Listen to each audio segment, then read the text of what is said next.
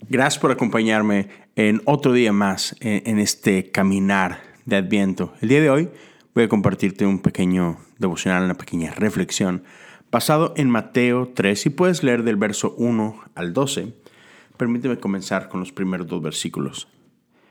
En esos días, Juan el Bautista llegó al desierto de Judea y comenzó a predicar.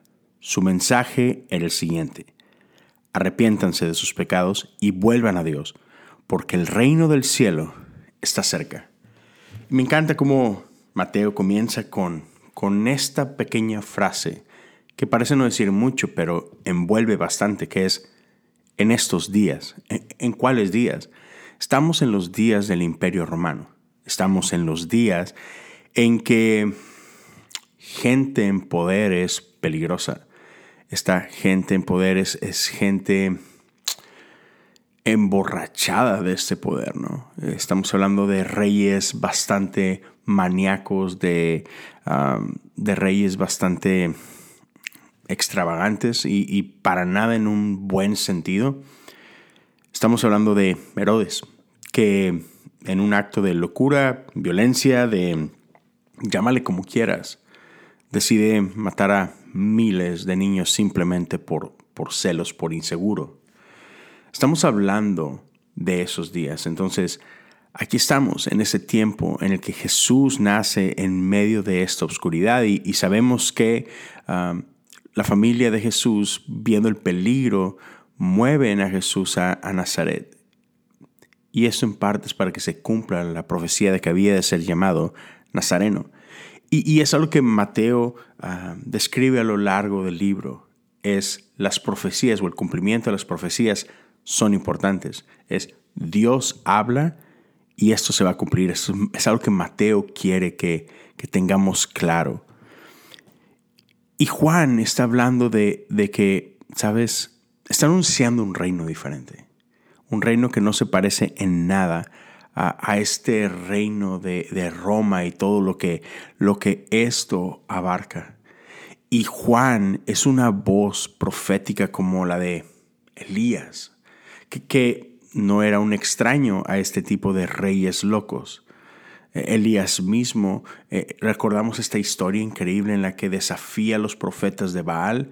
Bueno, fue, fue bajo un reinado igual de tiránico y, sangriento como, como, el de Herodes.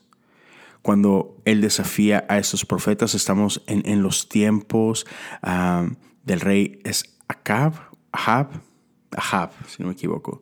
Y, sabemos cómo su esposa ah, le pone un precio a la vida del profeta Elías. Tráiganme su cabeza, ¿no?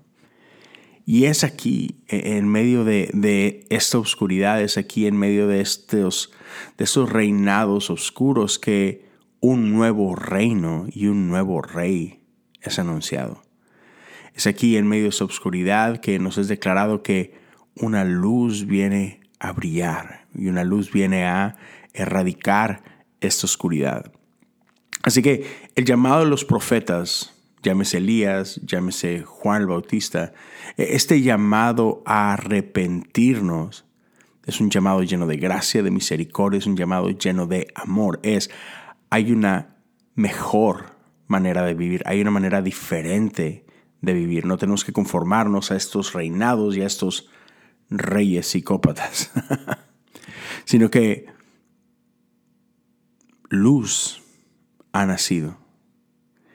Y estamos llamados a no solamente disfrutar de esta luz, ver esta luz, sino a caminar en esta luz. Y me encanta como Tito 2.14 nos describe esto. Él dio su vida para liberarnos de toda clase de pecado, para limpiarnos y para hacernos su pueblo, totalmente comprometidos a hacer buenas acciones. Entonces, sabemos que este camino de arrepentimiento no es, no es solamente, ya, deja de hacer lo malo, sino camina en luz. Entonces, e, en estos días que tenemos delante de nosotros, en este caminar al pesebre, ¿por qué no pasamos un tiempo meditando y es, ¿qué significa caminar en luz? ¿Cómo se ve en mi vida caminar en luz. No solamente reconocer que hay una luz, sino que mi vida es transformada por esta luz.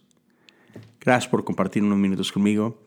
Les deseo un increíble fin de semana y nos vemos y nos escuchamos el día de mañana. Dios te bendiga.